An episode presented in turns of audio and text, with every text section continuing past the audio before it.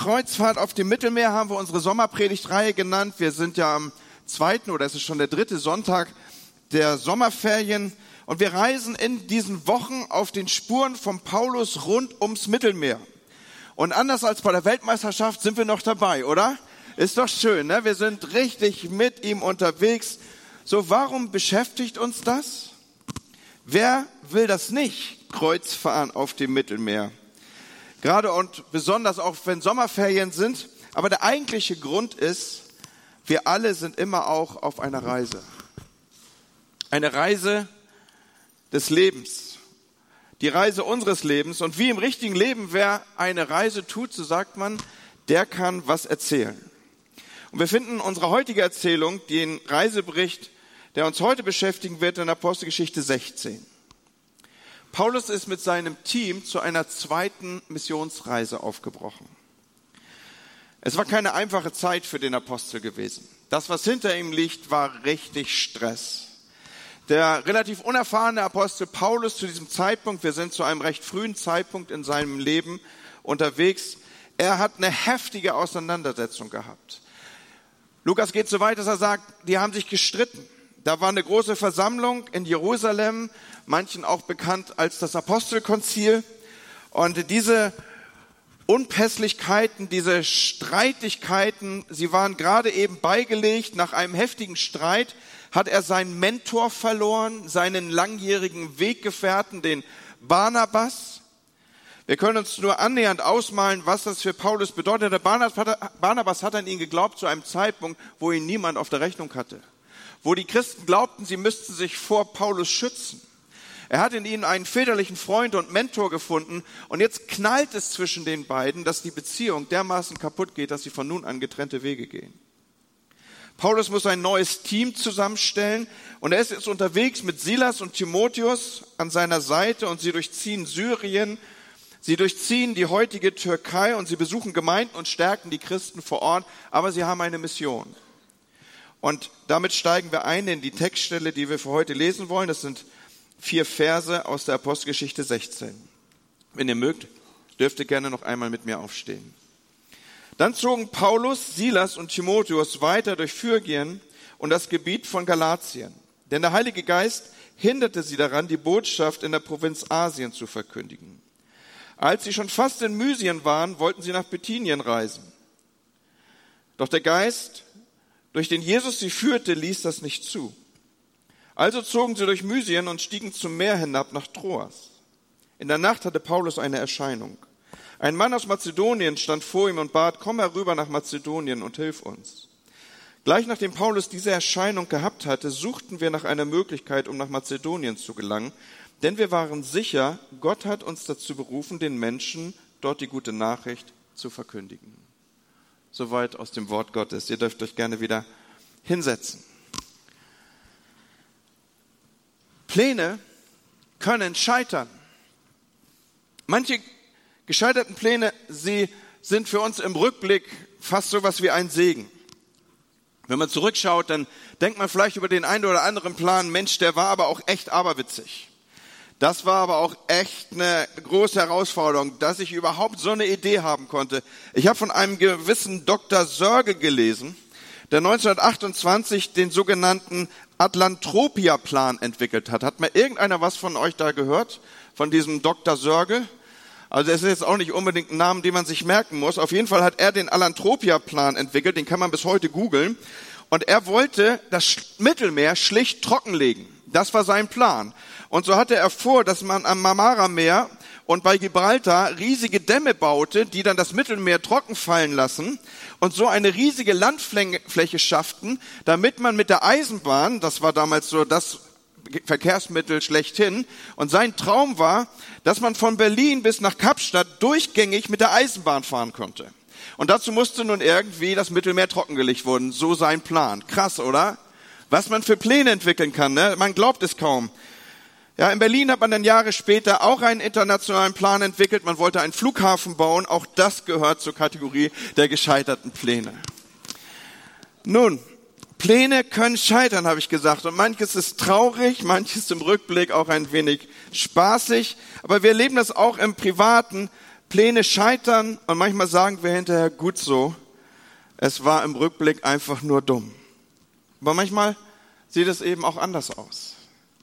Da haben wir gehofft, es möge gelingen, vielleicht eine Prüfung, die nicht bestanden ist, eine Beziehung, die kaputt gegangen ist und endet eine Absage, flattert auf den Tisch, ein Gespräch verläuft so anders, als wir uns das gewünscht hätten. Oder eine lange geplante Reise fällt aus. In unserem Text hier scheitern die Pläne von Paulus. Und es ist nur eine ganz kurze Notiz. Ich habe ja euch mitgenommen auf diese vier Verse im Reisebericht, den Lukas uns hinterlassen hat. Aber diese Notiz hat es im Sinne des Wortes in sich. Paulus und sein Team sind also auf Reisen. Sie durchqueren diese Landschaft mit seltsamen Namen, Mysien, Galatien. Grob gesagt, sie durchqueren Zentralanatolien in der heutigen Türkei. Vielleicht können wir die Karte dazu mal sehen. Ich glaube, ich habe die vorbereiten lassen.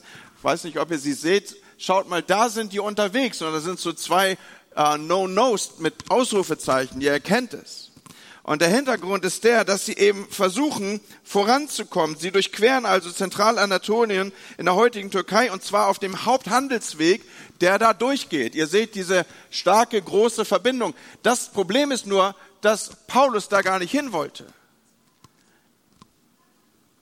Er war angelegt auf die großen Städte. Das war sein Plan A. Er wollte christliche Gemeinden besuchen und hat sich gedacht, meine Strategie ist, wenn ich die großen Gemeinden stärke, dann wird sich von dort aus das Evangelium verbreiten.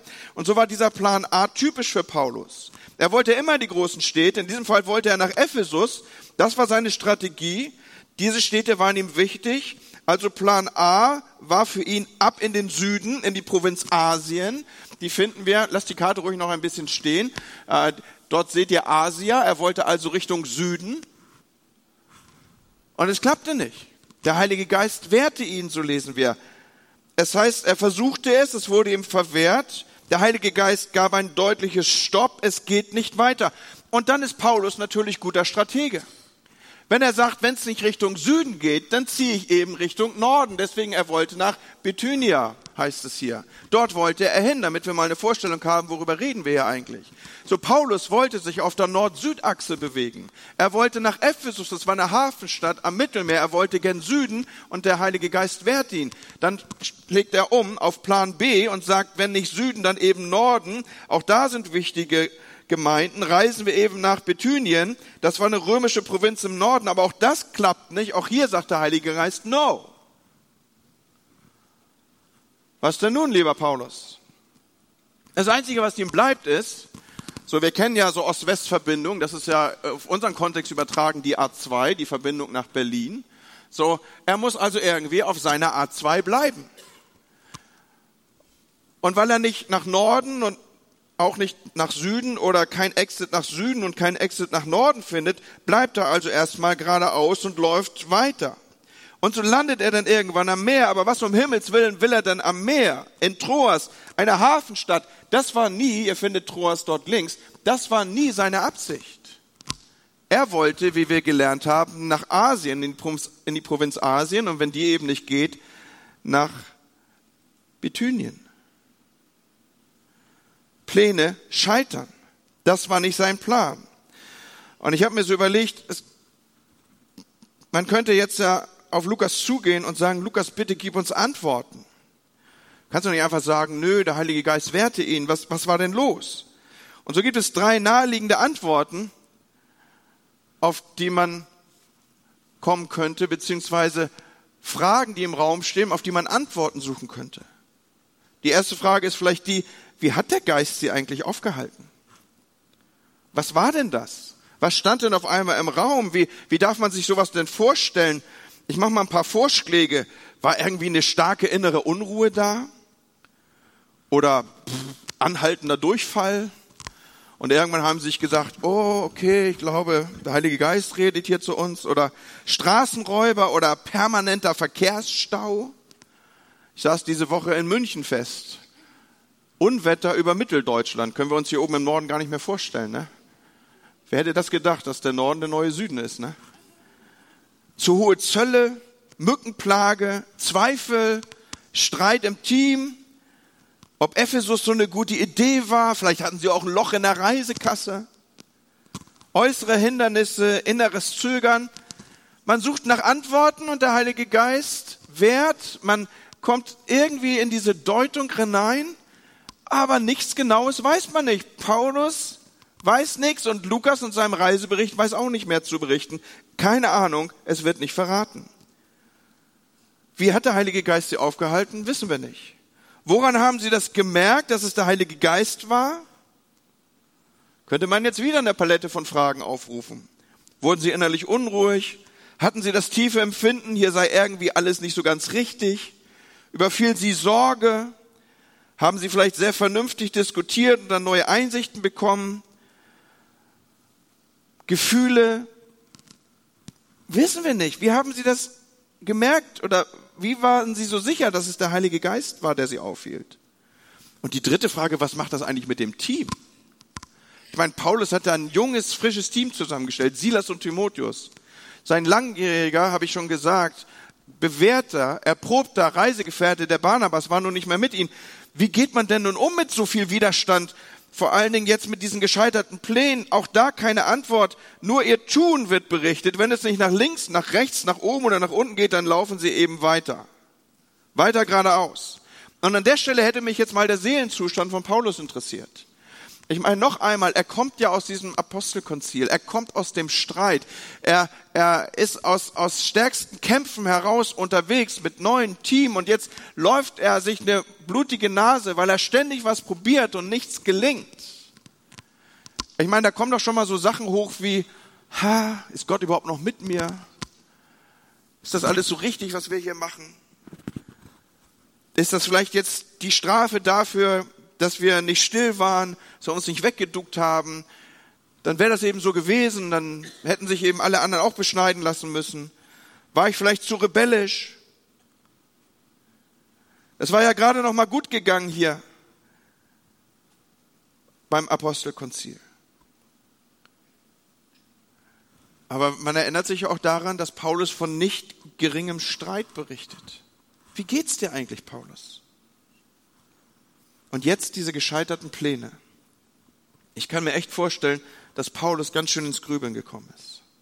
Und dann kann man schon mal so an allem anfangen zu zweifeln. Wenn man auf einmal merkt, ich mache doch eigentlich alles anders, äh, eigentlich alles genauso wie vorher und doch ist auf einmal alles anders.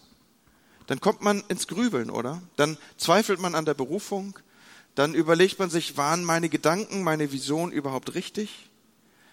Mit der ich gestartet bin. Man fängt an, an Gott und an seiner Verlässlichkeit zu zweifeln. Vielleicht war alles nur ein Irrtum. Bis hin dazu, dass ich mit Menschen schon gesprochen habe, die sagen, vielleicht war alles nur ein Irrtum. Und ich finde das so tröstlich, dass Paulus diese Gedanken uns nicht vorenthält. Mir, selbst mir als, als, ich sag mal, Berufsgeistlichen geht es so, dass ich, dass ich manchmal an Punkte komme und denke, was um alles in der Welt mache ich hier? Was ist, wenn, wenn, wenn alles falsch war? Paulus, Paulus greift es mal so auf. Er sagt, was, wenn, wenn die Auferstehung nicht stattgefunden hat?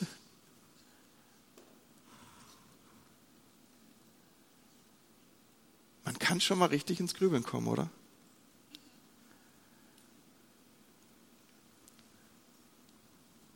Die Fragen bleiben im Raum stehen. Lukas kann nur vermelden, dass ihnen auf einmal ganz klar ist, der Geist sagt Stopp.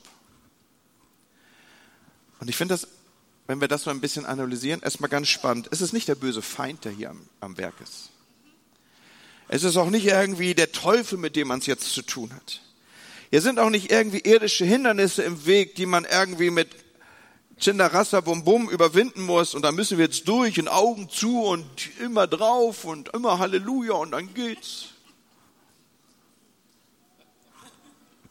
Nee, ihnen ist glasklar, hier ist ein Stopp gesetzt. Kein Schritt weiter. Und ihnen ist auch klar, dieses Stopp kommt von Gott. Ein göttliches Stoppzeichen, unerbitterlich, unwiderruflich. Und was soll ich sagen? Wenn man an diesen Punkt mal kommt, dann weiß man, jetzt ist Schluss.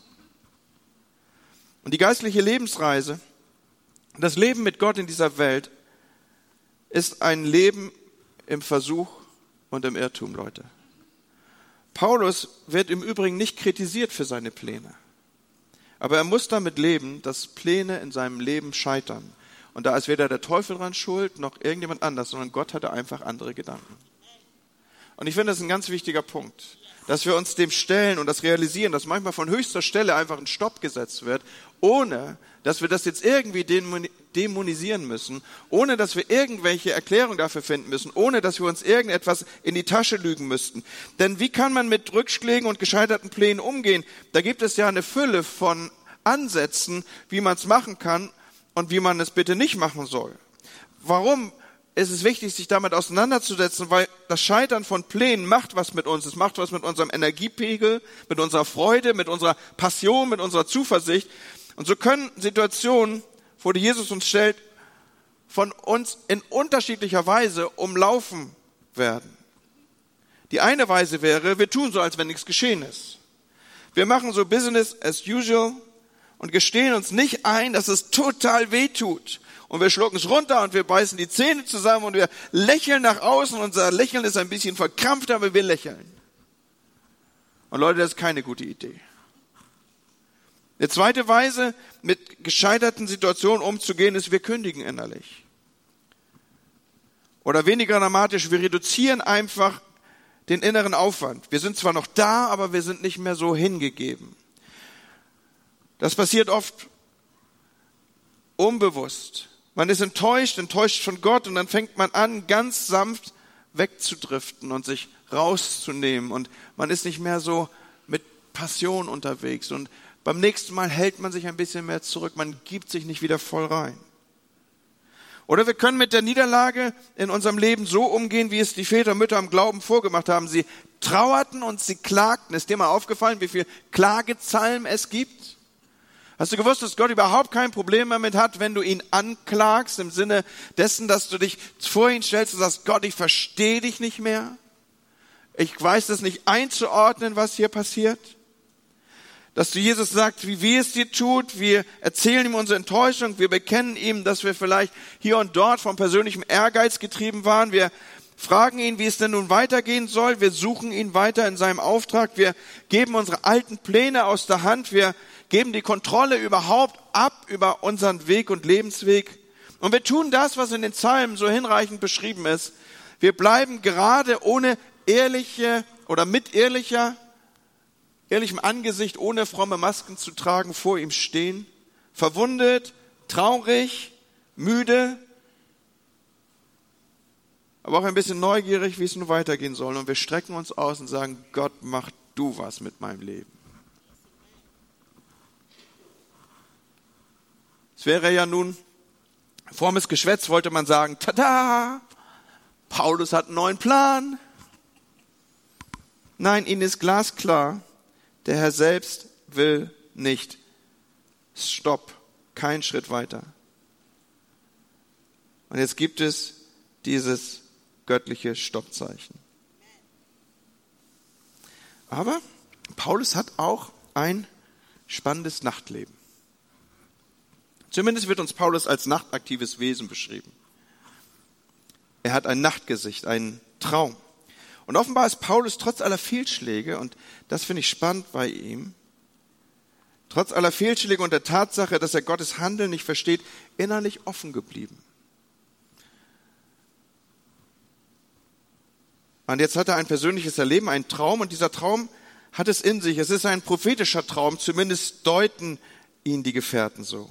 Ein Mann aus Mazedonien hat er im Traum gesehen. Und nun fangen Theologen ja sofort an, irgendwie mit Texten zu arbeiten, wenn sie die lesen. Ein Mann aus Mazedonien hatte einen Traum gelesen. Ich habe mich gefragt, woran erkennt der Jude Paulus in der Türkei einen Mazedonier, wenn er noch nie in Griechenland war? Ich meine, all das Wissen hat er ja nicht. Er kann ja nicht mal eben googeln Mazedonier und dann findet er irgendwie Tzatziki oder sowas. Das, die, all die Möglichkeiten hat er ja nicht zur Verfügung. Ich meine, manche Leute sind total leicht zu erkennen, oder? Ein Werder-Fan erkennt man an grün-weiß, oder? Ist ja wohl klar, ne? So, den amerikanischen Präsidenten erkennst du an der Frisur. Ein Apple-User erkennst du am zufriedenen Lächeln. Ja? So, also die Leute sind total leicht zu erkennen. Aber woran erkennt man einen Mazedonier, wenn man noch nie da war? An der Kleidung oder an den Fliegen, die den Knoblauchgeruch aufsuchen? Am Zetaki-Tanz oder was, was, wie erkennt man Mazedonier? Keine Ahnung. Und wenn wir weiter reinschauen, der Mann, den Paulus in seinem geistlichen Bild gesehen hat, der taucht ja in der Geschichte auch nie wieder auf, oder? Sie treffen dann später Frauen.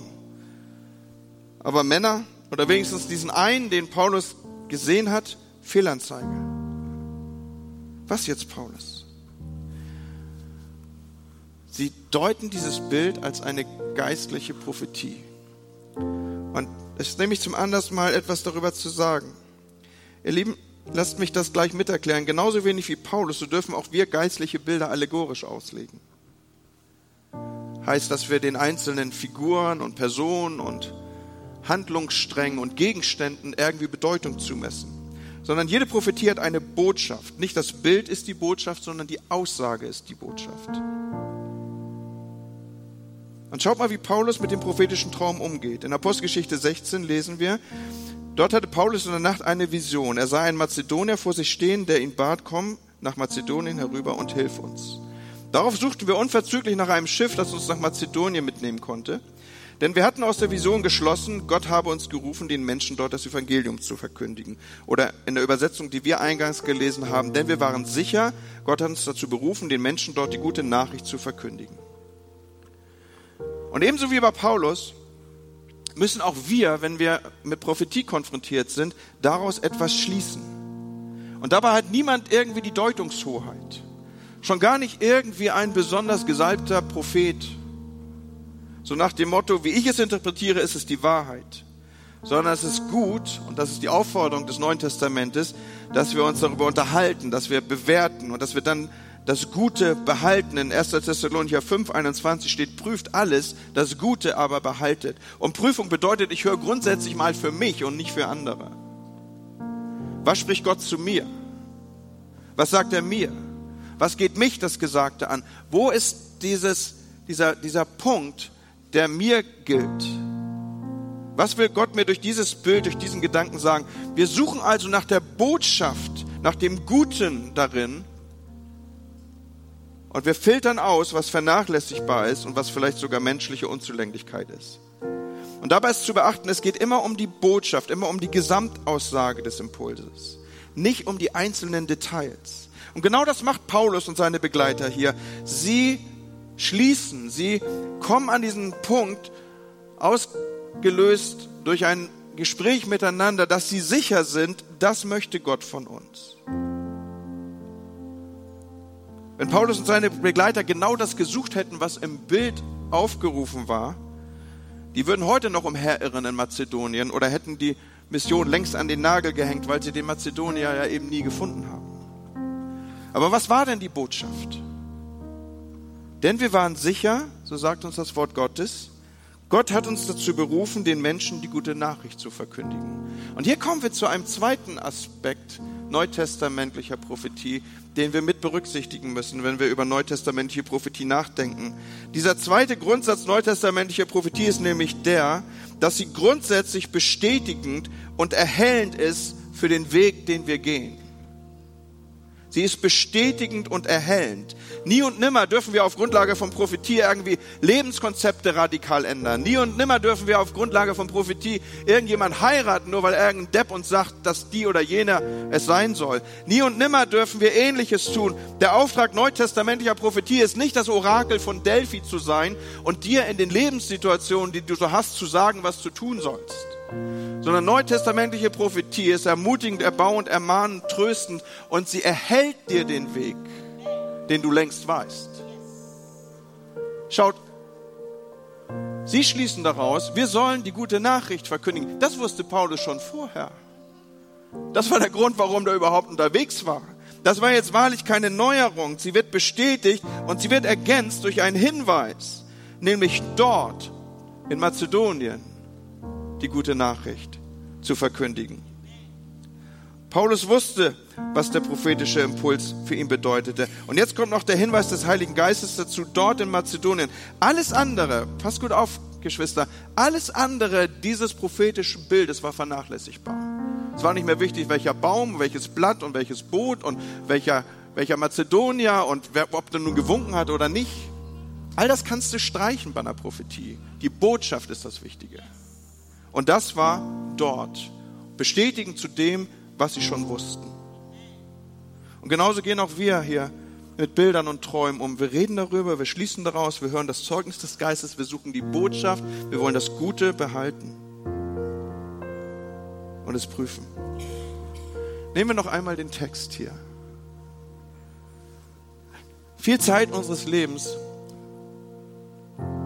verbringen wir in so einem, ich habe es genannt, Zwischenland. Dieses Zwischenland ist total ungemütlich. Das ist der Zustand zwischen Stop und Go. Ist dir das schon aufgefallen, dass große Teile des Lebens von uns in solchen Zwischenländern verbracht wird? Pläne können scheitern, haben wir am Anfang gesagt. Sie, scheiternde Pläne gehören zum Leben. Sie gehören zur Reise. Sie gehören auch zu deiner und zu meiner Lebensreise dazu. Und heute haben wir gelernt, dass gescheiterte Pläne zu einem Leben mit Gott dazugehören. Und ich möchte dich ermutigen, halte das Zwischenland, in dem wir uns so oft aufhalten, mal bewusst aus. Und mach es genauso wie Paulus. Bleib offen. Er hat sich nicht verhärtet, hat sich auch nicht enttäuscht abgewandt von Gott, sondern er richtete sich aus, darauf zu warten und zu hören. Und dann, dann träumte er.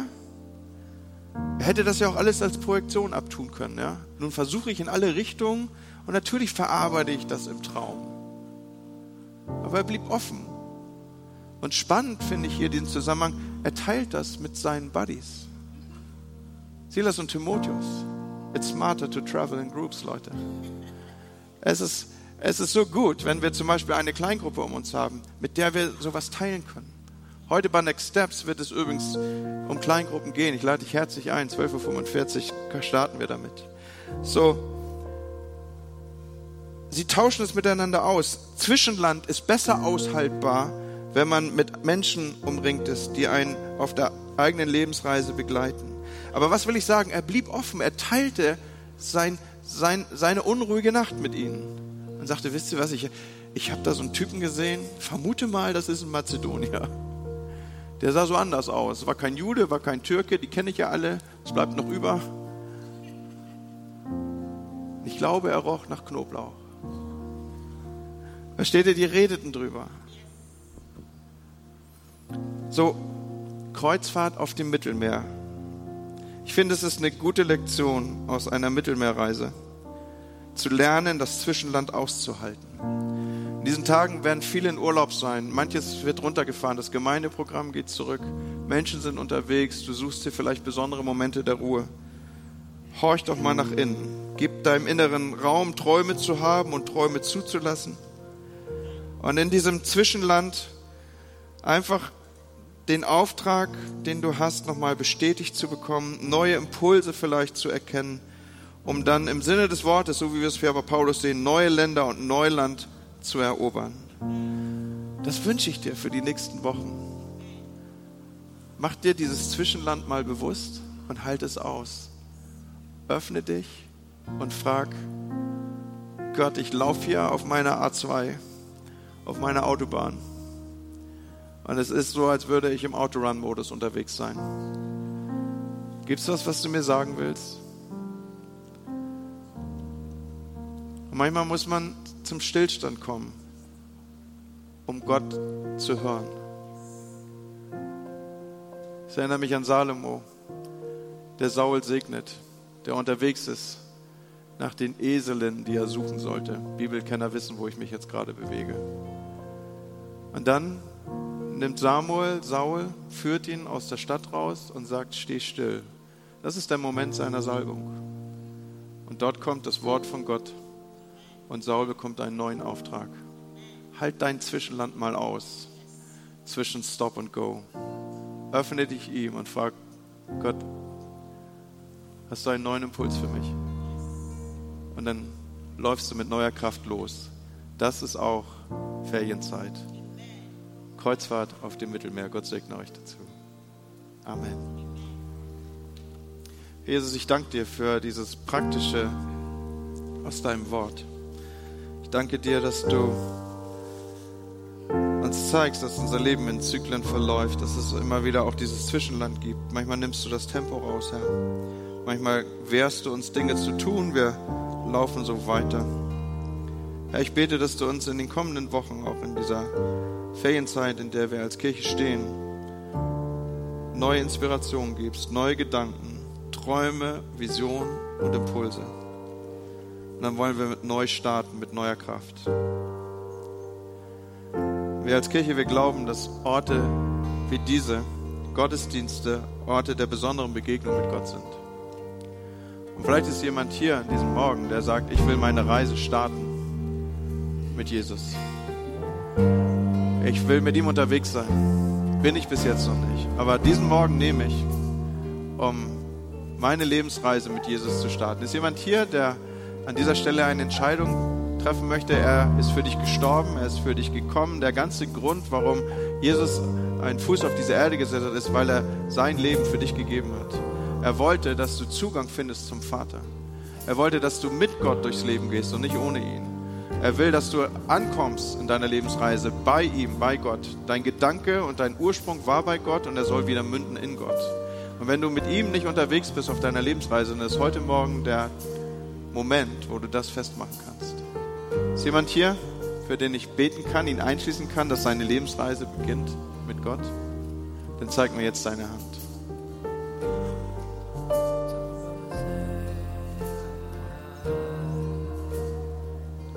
Und sind andere hier, ich will das gerne weiten, die sagen, ich fühle mich gerade so ausgenockt. Dinge, die ich mir vorgenommen habe, sind gescheitert. Ich habe versucht, nach Norden, nach Süden zu gehen. Das Einzige, was mir geblieben ist, dort zu sein, wo ich gerade bin. Ist jemand hier, der das so als inneres Zeugnis erlebt, was ich hier beschreibe? Da möchte ich für dich beten. Dankeschön. Möchte ich für dich beten, dass du das Zwischenland aushältst. Ja, vielen Dank, ich sehe das. Herr, ich danke dir, dass wir uns vor dich bringen dürfen. Miteinander als ganze Gemeinde stehen wir vor dir. Halten dir unser Herzen hin. Halt dir insbesondere den Bruder, die Schwester hin, Herr, die sichtbar gemacht haben, dass sie gerade so geparkt sind und eingeschlossen und laufen auf diesen, diesen, ja, nicht rauskommen aus dem, was, wo sie sich gerade erleben. Herr, ich bete, dass du diese Zeit zu einem Quellort machst, Herr. Zu einem Quellort deiner Nähe und Gegenwart und dass dort Frische fließt und neue Impulse und Gedanken, dass sie nicht verzweifeln, mit dir weiter unterwegs sind. Amen.